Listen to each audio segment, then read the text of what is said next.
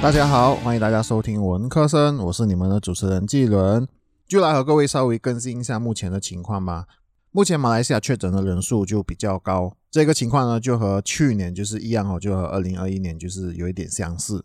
所以真的就是希望呢，就是确诊人数可以继续的下降，不要更多人确诊啊。所以防疫措施呢就是要做好。然后因为我还是我和我的家人就是一起住，然后呢我的弟弟呢就在上一个星期的时候有确诊。所以上一个星期呢，我的全家人呢就进入了防疫的状态哈。不过值得感恩的就是说，我的家人呢，就除了我弟弟之外呢，都没有确诊。因为有时候我们也知道这个病毒它传染率极快，但是呢，就幸好家人可能都做了很好的防疫措施，所以除了二弟之外呢，其他人都没有确诊呐。我觉得这个多少可能可以感恩呐。今天一样，我们来讨论关于科技哦，所以是文科生的科。虽然我说今天会讨论到科技，可是呢，我的第一个要分享的就不只是科技了。第一个呢，我们要分享的就是战争和科技。三个星期呢，没有新的一集播出，因为即使是在科技业呢，也几乎就是被俄罗斯和乌克兰的战争洗版哦。对于战争，我认为这真的不可以发生。我不知道谁对谁错，但是发生了战争就是错。两国之间应该要为决他们之间的矛盾有更多的沟通、协商和妥协。可能有人觉得说，就是因为沟通不来才战争啊，但我还是想说的就是，就是要继续沟通，直到问题解决。难道非得要叠起完全无辜的平民百姓的尸体才能够解决这些矛盾？难道非得以失去性命为前提才能解决这些问题？所以战争真的不可以有。当然说归说，在私欲和欲望面前哦，人类才可能不考虑这么多。更可能没有想过任何的后果和性命吧，这个应该就是战争会发生的原因。现在就来和各位就是聊聊科技公司在这个战争上做出了什么样的举动哦。在国家之间呢，美国和欧洲将阻止一些俄罗斯银行使用 SWIFT。SWIFT 的全名为 The Society for the Worldwide Interbank Financial Telecommunication，是银行用来向世界各地汇款的国际支付系统。那么这个对于俄罗斯的影响会大吗？卡内基莫斯科就是 Carnegie Moscow Center 智库在二零二一年发表的一篇论文当中呢，他就讲说，将驱逐出境描述为一种核选项，就是 nuclear option 哦，这将对俄罗斯造成特别沉重的打击，主要是因为该国依赖以美元计价的能源出口，不能够用 SWIFT 将终止所有的国际交易，引发货币波动，并导致大量的资本外流。不过，俄罗斯在开战之前呢，应该也是知道这个事情会发生，所以他他就建立了自己国内代替 SWIFT 的金融信息传输系统，名为 SPFS。当然，这个 SPFS 呢，只能在自己的国内使用啊。谷歌方面呢，就禁止了俄罗斯官方 YouTube 频道的广告，并且暂停了频道的盈利。不过，乌克兰也是同样被禁止，而这个禁止呢，是出于乌克兰政府的要求。然后呢，Google 也暂停了乌克兰的 Google Map，这是因为专家认为，从 Android 智能手机收集的匿名位置数据来显示道路交通延误的位置，以及哪些企业和商店繁忙的数据，可以提供对入侵进展的深入了解。Google 表示，在与乌克兰当局协商后，决定禁用这些功能，是为了保护当地用户的安全。这些功能已在全球范围内禁用，但 Google 表示，在该地区使用逐向导航功能的司机仍可以使用实时的交通信息。苹果公司呢，当然也是一样有所举动哦。根据新实施的金融制裁。苹果暂停了俄罗斯多家银行客户的 Apple Pay，当然 Google Pay 其实也是有跟上这个举动的。虽然说客户仍可以在俄罗斯境内使用这些机构的银行卡，但他们将不在国外工作和向俄罗斯实施制裁的国家的商店和服务进行在线支付。在三月一日的时候呢，根据苹果公司的一份声明，苹果将表示继续评估情况，并正在与受影响国家的政府进行沟通。推特也是暂停了在乌克兰和俄罗斯的广告，主要的目的呢是确保重要的公共信息得到提升，并且不会因为广告而分散注意力或者是误导信息。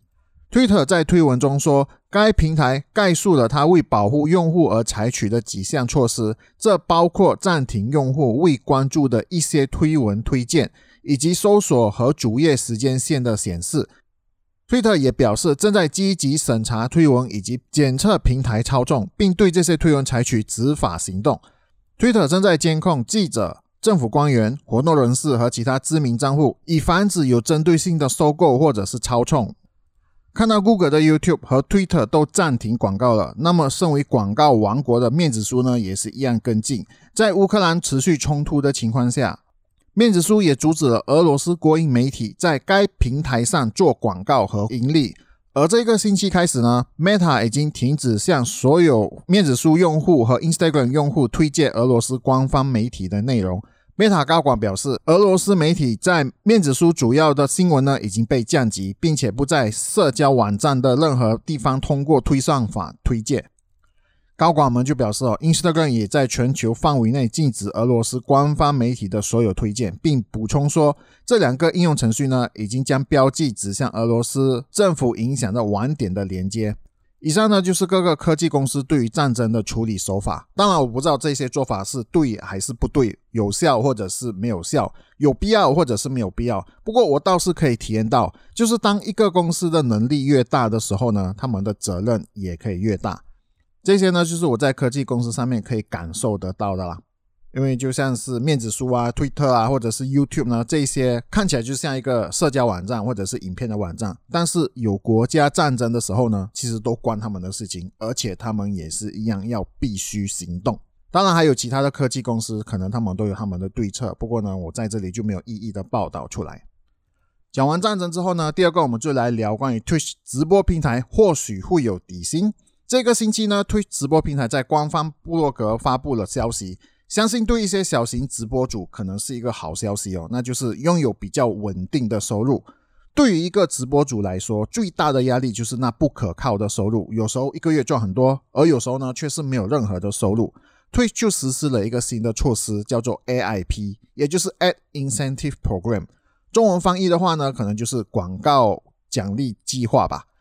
目前 AIP 还在初期阶段，所以只会向选定的直播支付保证的每月最低广告收入。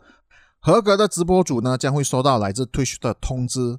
根据每小时在直播中运行的广告量，然后总和了时数，为他们提供不同的支出。在 Twitch 提供的系列里面呢，如果创作者当月以至少直播四十小时，则每小时播放两分钟广告就可以获得一百美元。三分钟的话呢，就可以获得三百美元；四分钟的话呢，就可以获得五百美元。Twitch 表示，提供的金额是因直播主而异，并且对潜在收入没有上限。也就是说，创作如果有直播超过规定的时数的话呢，也是会有额外的收入。在启动时呢，AIP 会向特定的直播主提供个性化的选项。目前这些选项分别为在播放广告时播放特定的小时数，以换取固定的支出。当然，目标就是通过广告帮助可以获得更可预测的月收入，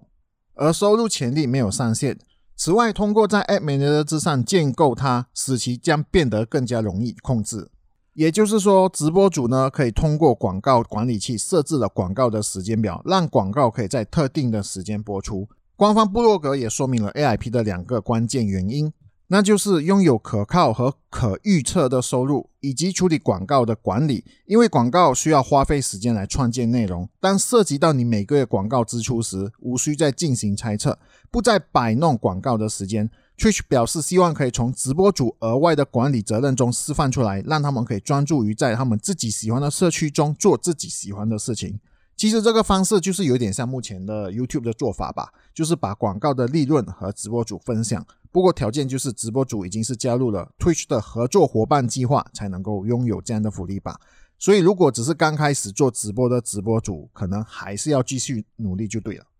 好了，以上呢就是我在这两个星期有兴趣的新闻啦。如果你喜欢的话呢，就可以考虑订阅并且分享我的频道。欢迎各位就是来留言，已经给予五星的好评啦。各位也可以在我的面子书 IG 和 Twitter 呢，就搜寻 Q 六人家就可以找到我啦。我的 Medium 呢，不定时会更新文章。如果各位是喜欢阅读文字的话呢，一样搜寻 Q 人家就可以找到我。非常感谢大家的收听，你现在收听的是文科生，我们下一集再见。